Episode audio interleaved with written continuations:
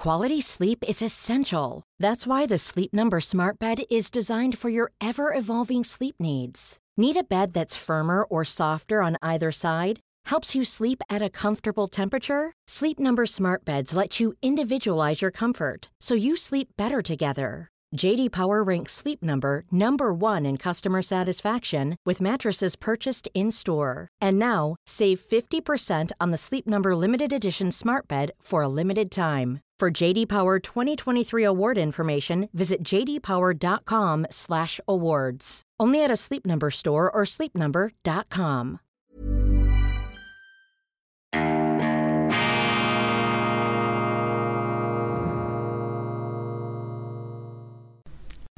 Grüezi miteinander. Einen wunderschönen guten Morgen, meine sehr verehrten Damen und Herren. Ich darf Sie herzlichst begrüßen bei Weltwoche Daily, die andere Sicht. Unabhängig, kritisch, gut gelaunt am Donnerstag, dem 26. Mai 2022. Heute ist Auffahrt ein Zentraldatum, ein Zentralereignis des Christentums, vereinend sowohl die Katholiken wie auch die Reformierten, Auffahrt Christi Himmelfahrt. Wir feiern das gemeinsam und ich kann das speziell beurteilen, denn theologisch schlagen ach zwei Seelen in meiner Brust. Mein Vater war Katholik, meine Mutter Protestantin, reformiert und wie es sich für einen guten Sohn gehört, neige ich nicht nur theologisch der Mutter zu, ich schlage der Mutter nach, auch rein äußerlich, das würden alle bestätigen, die hier im Bilde sind.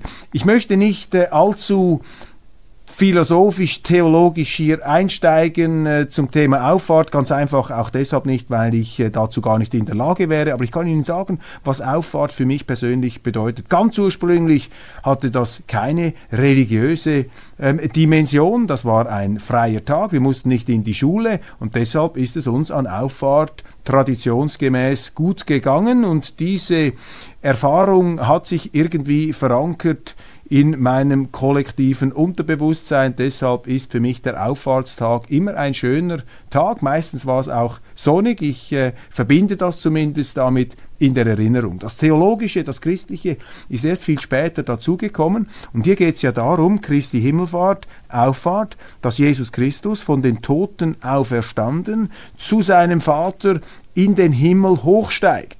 Und jetzt könnte man darüber natürlich lange diskutieren, wie das zu verstehen ist.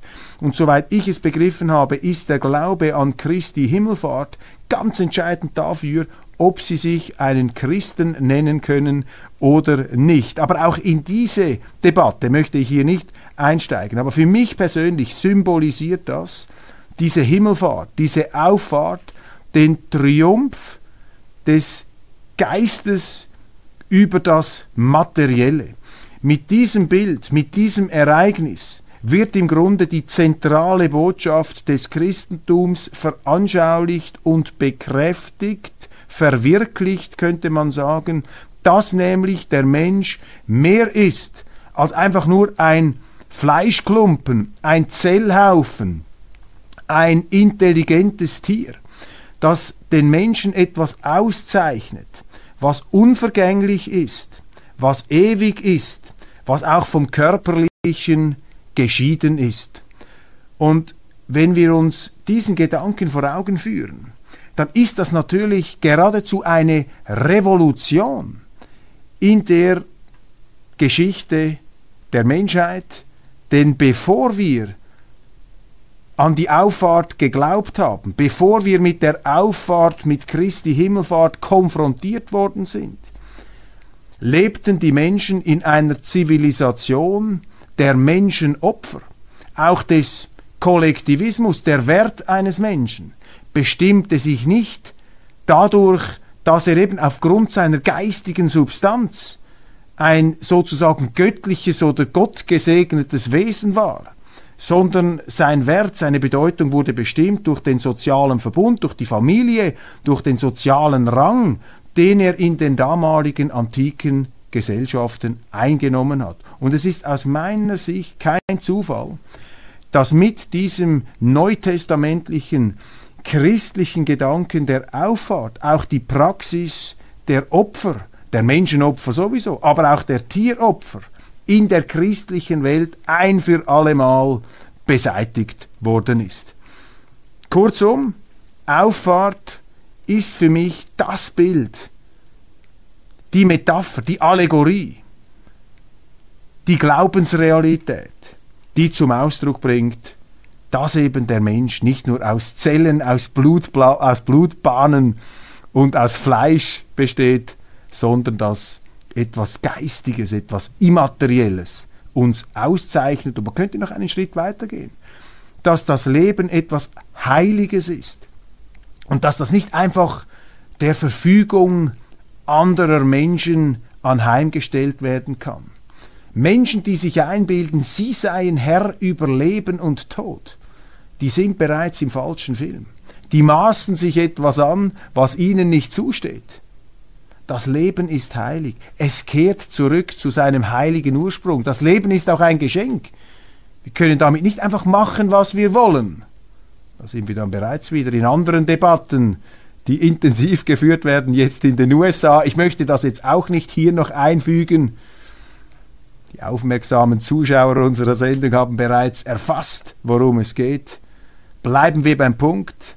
Das Leben ist heilig und der Mensch ist mehr als einfach nur ein Zellhaufen, ein Fleischklumpen. Das ist für mich die zentrale Botschaft des Auffahrtstags, aber selbstverständlich in der praktischen Bewältigung dieses Tags sind wir dann in der Familie, genießen wir die freie Zeit und vielleicht erinnern wir uns in einer Mußestunde an das, was diesem schönen Tag zugrunde liegt. Doch nun aber zurück in die garstige, materielle Wirklichkeit, die eben leider sich nicht so als durchgeistigt erweist, wie dieses schöne Bild uns nahelegt. Aber ich beginne trotzdem mit einem Lichtblick. Ich habe hier gesagt, dass das World Economic Forum in Davos ähm, darunter leidet, dass jetzt äh, zu viele Gleichgesinnte miteinander über das Gleiche reden und sich darin bestätigen, was sie schon vorher gewusst haben, was sie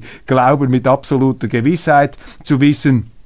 Das WEF als Echokammer von Selbstgesprächen unter Gleichgesinnten, das war etwas der Eindruck, den nicht nur ich hatte, sondern auch andere, die ein gewisses Unbehagen äh, gespürt haben. Allerdings muss man sagen, unter den Teilnehmern haben wir beim ganz großen Thema der Gegenwart, Krieg in der Ukraine, doch sehr viel auch unterschiedliche Wahrnehmungen gehört, aber auf der öffentlichen Bühne, in den Panels, hat sich niemand so richtig getraut, dieser ähm, ähm, Weihestunde, dieser äh, Gedenkveranstaltung und auch etwas äh, Propagandaveranstaltung, lassen Sie es uns aussprechen, wie es ist, äh, zuhanden der Ukraine hier etwas entgegenzuhalten ähm, und eine bisschen, eine ein bisschen andere Sicht einzubringen. Und das war eigentlich schade. Außer, und jetzt kommt eben die positive Ausnahme, außer einem Mann, der sich per Video eingeschaltet hat und zu den ganz alten Freunden und Bekannten des WEF-Gründers Professor Klaus Schwab gehört. Es ist dies kein geringerer als Henry Kissinger, der frühere amerikanische Außenminister, Sicherheitsberater, Friedensnobelpreisträger, ähm, bald 100 Jahre alt, 98 Jahre alt, inzwischen geistig immer noch topfit und von großer, durch Lebenserfahrung gesättigter äh, Weisheit äh, ausgestattet. Er hat sich an die WEF-Gemeinde gewandt mit einer Rede, die andere Akzente gesetzt hat, als man das sonst auf diesen äh, Gesprächspodien gewohnt war. Ich muss vorausschicken, auch der ehemalige US-Außenminister Henry Kissinger ist keine unfehlbare Figur.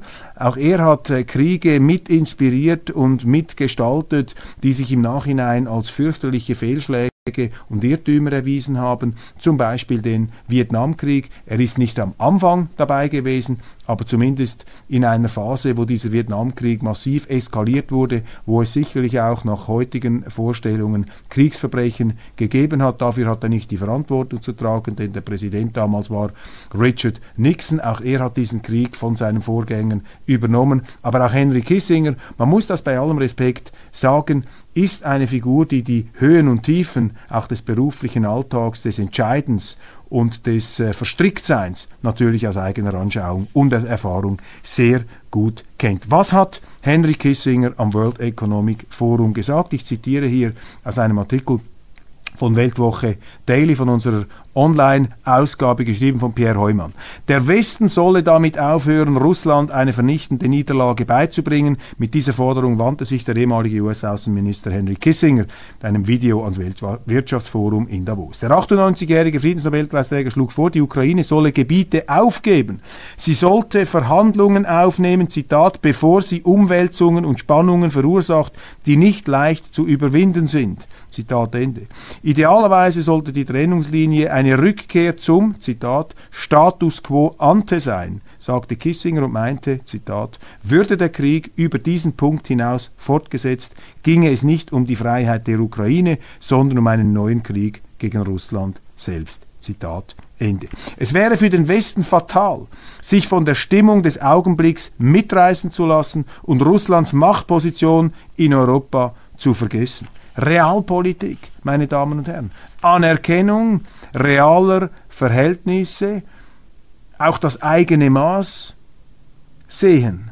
Natürlich gibt es Leute, die sagen, es wäre das Beste für Europa und für die Welt, wenn man diesen fürchterlichen Unhold Putin, diesen Autokraten, diesen Despoten, diesen Diktator, diesen neuen Hitler, ich zitiere andere, äh, wenn man den jetzt wegbringt und wenn Russland hier wirklich einen ganz, eine ganz heftige Niederlage einfährt, um als Land auf einen neuen demokratischen Kurs zu gelangen. Ich meine, das sind alles wunderbare, fromme Wünsche, die aber komplett an der Wirklichkeit vorausgehen. Denn wenn man das umsetzen will, und das sagen heute Leute, dann wäre die Folge ein Höllensturz der russischen Welt mit unabsehbaren Folgen und Risiken. Und da lobe ich mir einen Henry Kissinger, der in diese glühende Lava der Emotionen mit diesen äh, kühlenden Worten äh, die Temperaturen etwas abzusenken versucht. Laut Daily Telegraph sagte Kissinger, dass Russland seit mehr als vier Jahrhunderten ein wesentlicher Teil Europas sei. Die europäischen Staats- und Regierungschefs dürften die längerfristigen Beziehungen nicht aus den Augen verlieren, da sie sonst Gefahr liefen, Russland in ein dauerhaftes Bündnis mit China zu bringen. Und dann sagte Kissinger, ich hoffe, dass die Ukrainer ihrem Heldentum, das sie gezeigt haben, auch Weisheit entgegensetzen werden. Dies die Worte des äh, Friedensnobelpreisträgers Henry Kissinger Heldentum und Weisheit, strategische Interessen, Weitsicht aus der emotionalen Aufrüttelung herauskommen. Es wird Sie nicht überraschen, dass mir diese Aussagen sympathisch sind. Einige dieser Gedanken habe ich in der Sendung auch schon formuliert, bilde mir nicht viel darauf ein. Ich kann mich irren, Henry Kissinger kann sich irren, wir versuchen uns ein Bild zu machen, aber äh, ich glaube, es ist notwendig in der jetzigen Zeit, wo so viele Leute mit maßlosen, auch extremen Forderungen in den Ring steigen, dass es dort berufene Leute gibt, viel berufenere als mich, die hier Gegensteuer geben und die auf ähm, bestimmte realpolitische Grundeinsichten zurückweisen. Ich habe gestern ein sehr interessantes Gespräch geführt mit Karl von Habsburg oder wie man in Österreich sagen müsste, mit Karl Habsburg, denn in Österreich ist es verboten seit dem Ende des Ersten Weltkriegs diese Adelstitel zu führen. Das Haus Habsburg, das Österreich und große Teile der Welt über Jahrhunderte hinweg regiert hat, ist seiner Macht und seiner Paläste und seiner Ansprüche verlustig gegangen. Aber die Familie ist natürlich ein Faktor, auch ein Kulturträger unserer europäischen Welt. Und es war für mich sehr, sehr interessant, mit Karl Habsburg zu sprechen, der Sohn von Otto von Habsburg, der ja ein großer Europäer und Gestalter, Mitgestalter der Europäischen Union war, großer Freund auch der Schweiz, wie das Haus Habsburg insgesamt. Die Schwierigkeiten liegen etwas länger in der Geschichte zurück. Mittlerweile haben wir uns versöhnt. Karl Habsburg, eine beeindruckende Persönlichkeit, bodenständig, freundlich, charmant, klug, belesen, in den USA studiert, bei Russell Kirk. Russell Kirk, für mich einer der Heiligen des konservativen Denkens ganz fantastisch. Er hat mir erzählt etwas auch von Anekdoten aus den Begegnungen mit Russell Kirk. Kirk hat äh, ein Standardwerk geschrieben über, über Konservativismus, Konservativismus, Conservatism. Das ist die Bibel der amerikanischen Konservativen, sehr stark zurückgeführt auf Edmund Burke, den irischen hm, Urgott, den Paten der Konservativen und wir haben uns etwas über dieses Thema unterhalten, über das sehr interessante Leben von Karl Habsburg, aber natürlich auch über den Krieg in der Ukraine. Und er ist als Unternehmer in der Ukraine präsent, hat dort eine Radio, ein, ein Radiounternehmen, in dem nicht nur Musik ausgestrahlt wird, sondern auch äh, politische Sendungen stattfinden. Karl Habsburg natürlich äh, Angehöriger einer Familie, äh, deren äh, Vorfahren zum Teil Könige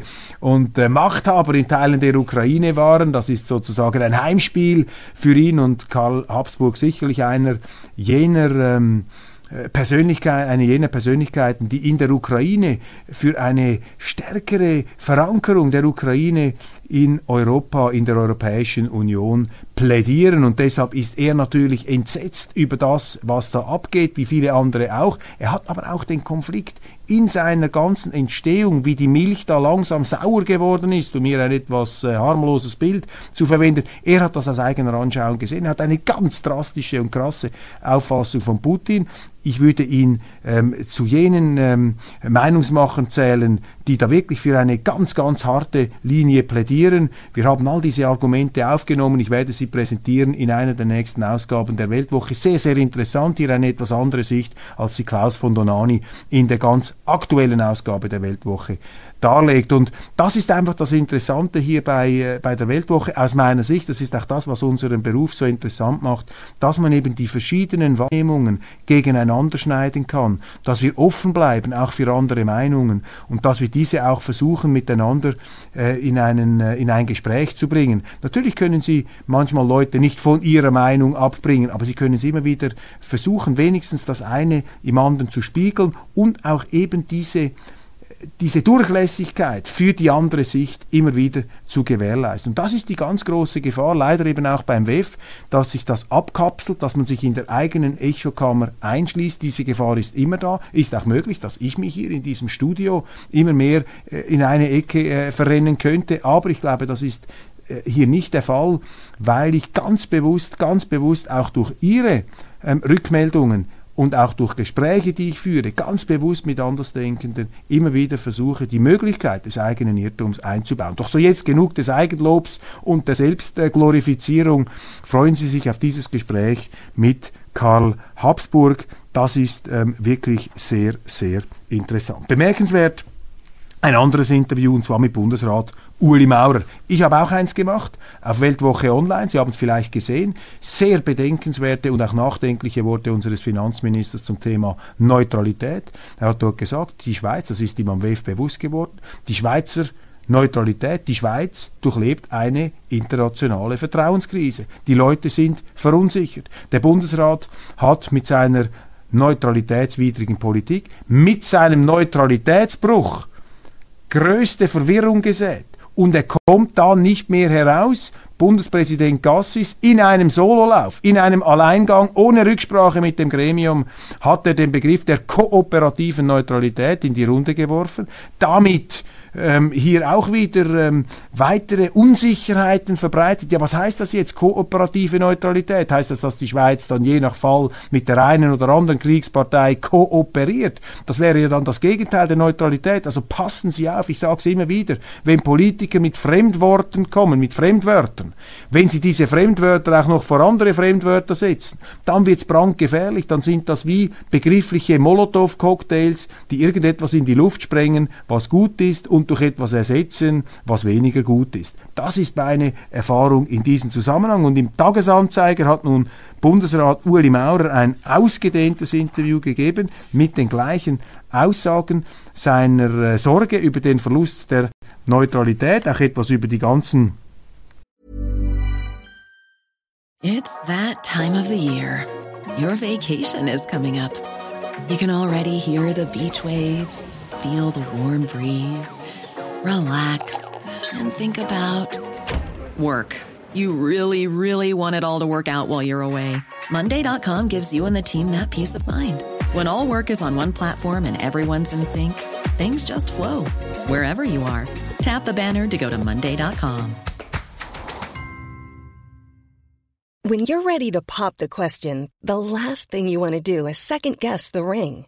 At Bluenile.com, you can design a one of a kind ring with the ease and convenience of shopping online. Choose your diamond and setting. When you find the one, you'll get it delivered right to your door. Go to Bluenile.com and use promo code LISTEN to get $50 off your purchase of $500 or more. That's code LISTEN at Bluenile.com for $50 off your purchase. Bluenile.com code LISTEN. Forderungen jetzt, was er äh, wichtig findet in dieser angespannten Zeit. Ich gehe ganz kurz durch für alle Nicht-Tagesanzeigerleser unter Ihnen. Können wir alles finanzieren, was da auf uns zukommt? Covid, Ukraine, Flüchtlinge, Wirtschaft, Energiepreise steigend? Antwort des Finanzministers, das wissen wir auch noch nicht. Eine ehrliche Antwort. Wir wissen es einfach nicht. Wenn Sie deutsche Zeitungen lesen, deutschen Politikern zuhören, hören Sie immer, wir schaffen das. Die Politiker schaffen alles.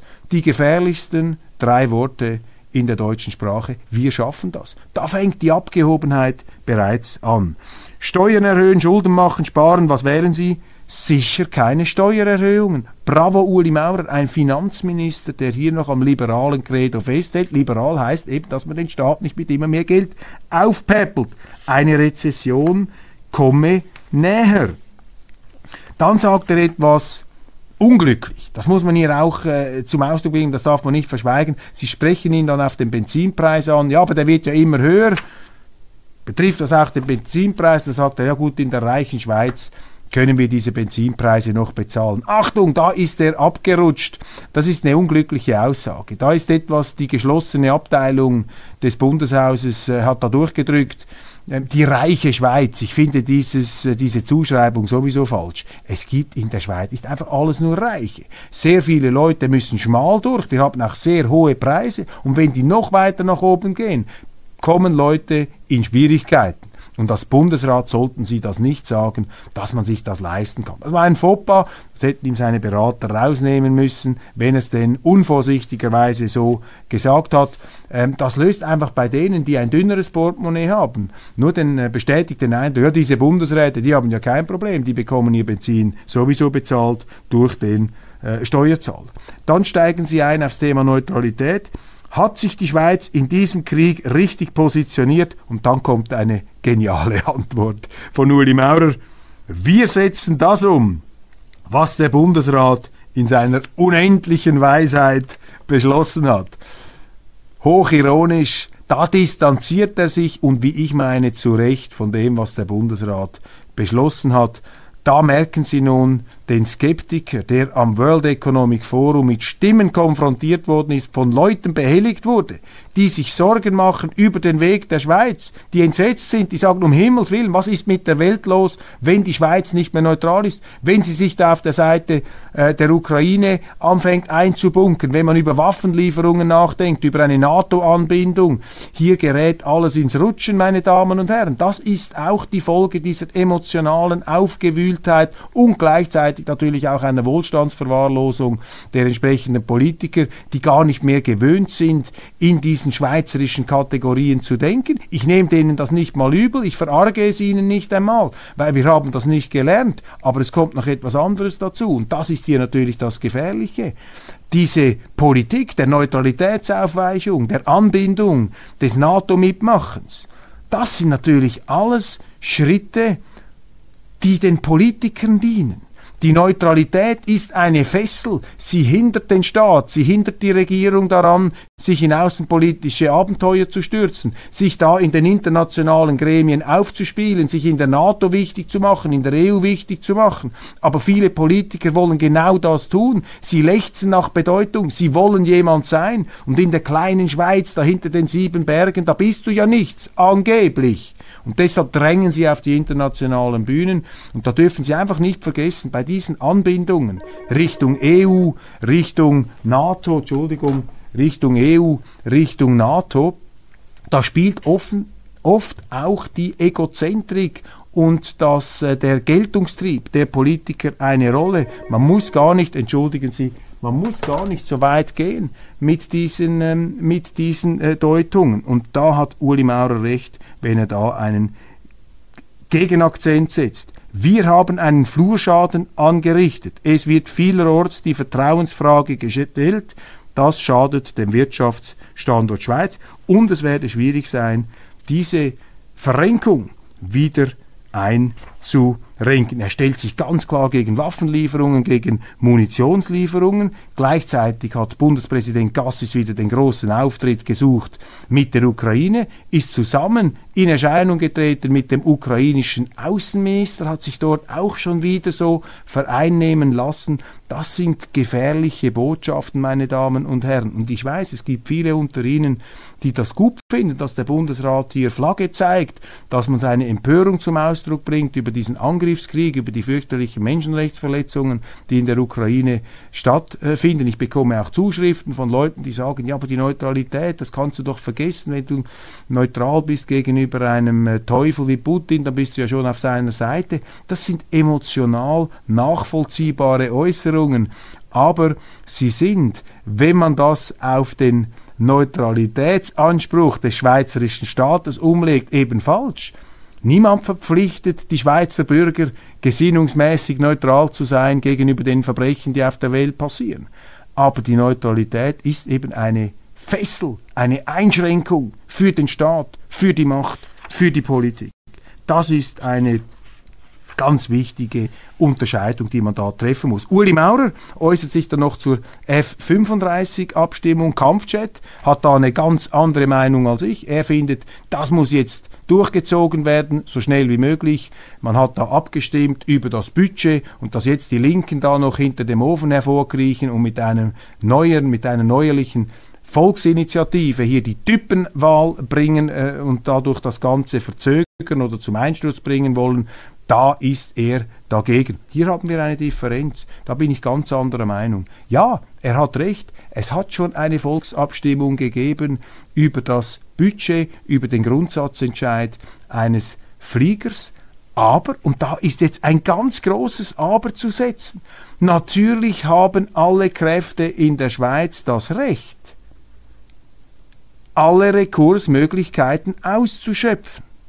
Wir sind hier noch nicht in der Logik des Ausnahmezustands und des Notrechts, wo man die demokratischen Rechte anfängt auf die Seite zu schieben, wo man die unmittelbaren, angeblichen und tatsächlichen innenpolitischen Sicherheitsinteressen, außenpolitischen Zielsetzungen anfängt, über die Institutionen der direkten Demokratie zu stellen. Und das, was abstimmungsfähig ist, das, worüber man abstimmen darf und wogegen man eine Volksinitiative oder ein Referendum ergreifen darf, das bestimmen letztlich nicht die Politiker. Die sagen, so, jetzt haben wir genug diskutiert, jetzt muss entschieden werden. Nein, wir haben hier demokratische Regeln. Jetzt kann man sagen, das ist unanständig, das ist ein politisches Manöver, dass die Linken da kommen, eine Zwängerei. Ja, man kann das moralisch verurteilen, aber es gibt verbindliche Regeln. Die können das machen Unterschriften sammeln, sagen, nein, wir wollen über den Typ diskutieren. Nicht eine ganz irrelevante Frage vor dem Hintergrund der NATO-Anbindungsoffensive von Bundesrätin Viola Amherd. Damit leistet sie sich selber einen Bärendienst, indem sie nämlich jetzt so laut von der NATO redet, dass dieser F-35 sozusagen die ähm, fliegende Besiegelung dieser NATO-Anbindung äh, sein könnte oder als solche gesehen werden könnte. Kurzum, es gibt das Recht, eine Initiative zu machen. Und dieses Recht haben auch die Linken, auch die Rechten, alle. Und das darf man nicht einfach über Bord werfen. Das ist eben diese Missachtung der demokratischen Regeln in diesem Land. Und ich weiß, da bin ich äh, auch im Widerspruch zu Kollegen in meiner eigenen Partei. Wichtige Meldung, wir sind schon äh, gegen 30 Minuten, ich möchte nicht zu lange hier werden EU-Beitritt in drei Schritten. Jetzt sagen Sie es klar und deutlich, so will die Sozialdemokratische Partei in die Europäische Union. Was habe ich Ihnen gesagt, meine Damen und Herren? Die Kräfte, die die Neutralität schwächen, streben am Schluss in die EU. Sie sagen Neutralität, aber sie meinen die Europäische Union. Sie sagen Neutralität, weil natürlich die Neutralität auch eine Fessel ist, ein Hindernis, eine Sperrbarriere, eine Panzersperre, eine Lawinenblockade auf dem Weg in die Europäische Union. Und deshalb muss diese Neutralität geschliffen werden. Dann geht es in die EU. Die SP hat jetzt diesen Gedanken, diesen Plan öffentlich gemacht. Man kann sie loben für die Transparenz. Wir haben es immer gesagt. Ich habe immer gesagt, die EU, äh, die, die SP will in die EU. Taktisch widerspricht der SP die grünliberale Partei. Deren Präsident hat gesagt, nein, wir wollen einfach eine Neuauflage des institutionellen Rahmenabkommens. Da kann ich Ihnen auch sagen, das institutionelle Rahmenabkommen, die engere Anbindung der Schweiz an die Europäische Union, ist natürlich ein Vehikel des versteckten, verdeckten, unter dem Radar ablaufen sollenden EU-Beitritts der Schweiz. Natürlich all die Leute, die in die EU streben im Bundeshaus, die sind für diesen institutionellen Rahmenvertrag, erzählen aber nach außen, nein, nein, wir sind nicht für einen EU-Beitritt, deshalb sind wir für den institutionellen Rahmenvertrag. Der institutionelle Rahmenvertrag ist auch die institutionelle Unehrlichkeit der politischen Klasse gegenüber dem Volk. Sie wollen ähm, das Volk, äh, ja, sie wollen ihnen Sand in die Augen streuen und sagen, nein, nein, das ist nicht der EU-Beitritt. Ähm, und äh, die SP hat jetzt hier zumindest die Transparenz hergestellt, die wir ja in dieser Sendung schon lange hergestellt haben. Das ist also auch eine ganz wichtige äh, Geschichte hier, ein Offenbarungseid der Linken. Dann noch eine gute Nachricht. Äh, das Parlament hat aufgearbeitet jetzt und ist immer noch dabei, das Corona-Regime der Schweiz äh, hier unter die Lupe zu nehmen. Da gibt es jetzt auch viele kritische Befunde. Jetzt ist gerade etwas ähm, in den Medien verhandelt worden über Daniel Koch, Mr. Corona. Das war der Chef ähm, äh, Epidemiologe und Chefkopf, wenn man so will, in der Anfangszeit der Pandemie, der da täglich in den Medien aufgetreten ist mit sehr großer Glaubwürdigkeit in den entsprechenden Pressekonferenzen. Jetzt ist man zum Schluss gekommen, dass nicht alles, was er gesagt hat, richtig war, äh, beispielsweise bei den Masken. Ja, das mag stimmen, aber er hat auch andere Dinge gut gemacht. Er war kein Alarmist, er hat immer versucht, hier auch eine gewisse ähm, Nüchternheit walten zu lassen, hat phasenweise Kultstatus erlangt, Daniel Koch. Aber ungeachtet dessen, wie man seine Rolle beurteilt, finde ich es gut, dass hier eine GPK, eine parlamentarische Instanz, das sachlich und unabhängig aufklärt.